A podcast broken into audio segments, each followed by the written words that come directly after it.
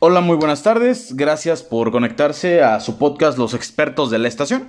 En esta ocasión tenemos el gusto con la especialista Aileen Fátima. Aileen Fátima, ¿cómo estás el día de hoy? Mm, em, buenas tardes. Estoy muy bien, gracias. Me da, me da mucho, mucho, mucho gusto saber esto. Sabemos que eres experta en, en el papel de la familia ahorita en la pandemia. Quisiéramos hacerte unas preguntas. ¿Para ti qué es la familia, Aileen? Para mí la familia son las personas que me apoyan, que siempre están conmigo y que me cuidan mucho. Claro, claro. Su, o sea, son, es aquella persona que a pesar de lo que hagamos, pues siempre va a estar a nuestro lado, ¿no? Siempre, Sí. siempre va a estar con nosotros, correcto. Parte fundamental. Oye, ¿y qué papel juega en tu vida la familia? Pues el papel de cuidarme, darme un hogar y apoyarme en mis problemas. Ok, apoyarnos en todo momento, ¿verdad? Así, te digo, así estemos haciendo algo mal, siempre, siempre, pues están, van a estar de nuestro lado, van a estar siempre de nuestra parte. Muy bien. Sí. Ok, eh, tu familia, mm, ¿qué opina actualmente de la pandemia? ¿Qué opinan acerca de, de esto que está pasando? De esta razón por la cual estamos trabajando en línea, ¿qué dicen al respecto? Pues mm, se les ha hecho muy difícil en esta pandemia.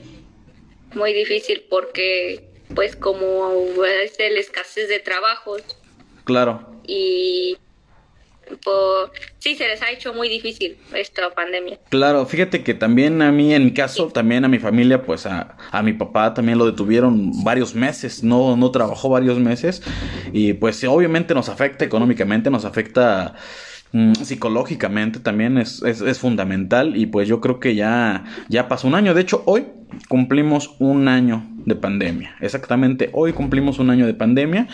Y pues ya, parece fácil de decirlo, pero ya llevamos muchísimo, muchísimo tiempo. Bien, oye, ¿qué opinas tú acerca de aquellas personas que lamentablemente no tienen familia?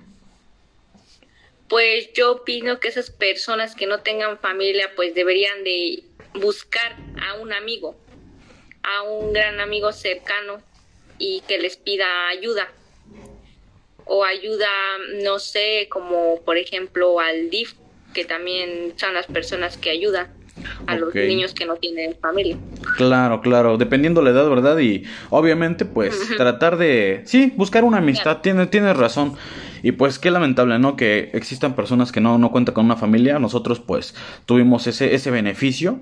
Cualquier cosa, pues, estamos aquí, nuestros padres, abuelitos, este, toda nuestra familia, ¿no? Bueno, si tú, por alguna razón, no tuvieras familia, ¿crees que serías de la misma forma que en la que eres actualmente?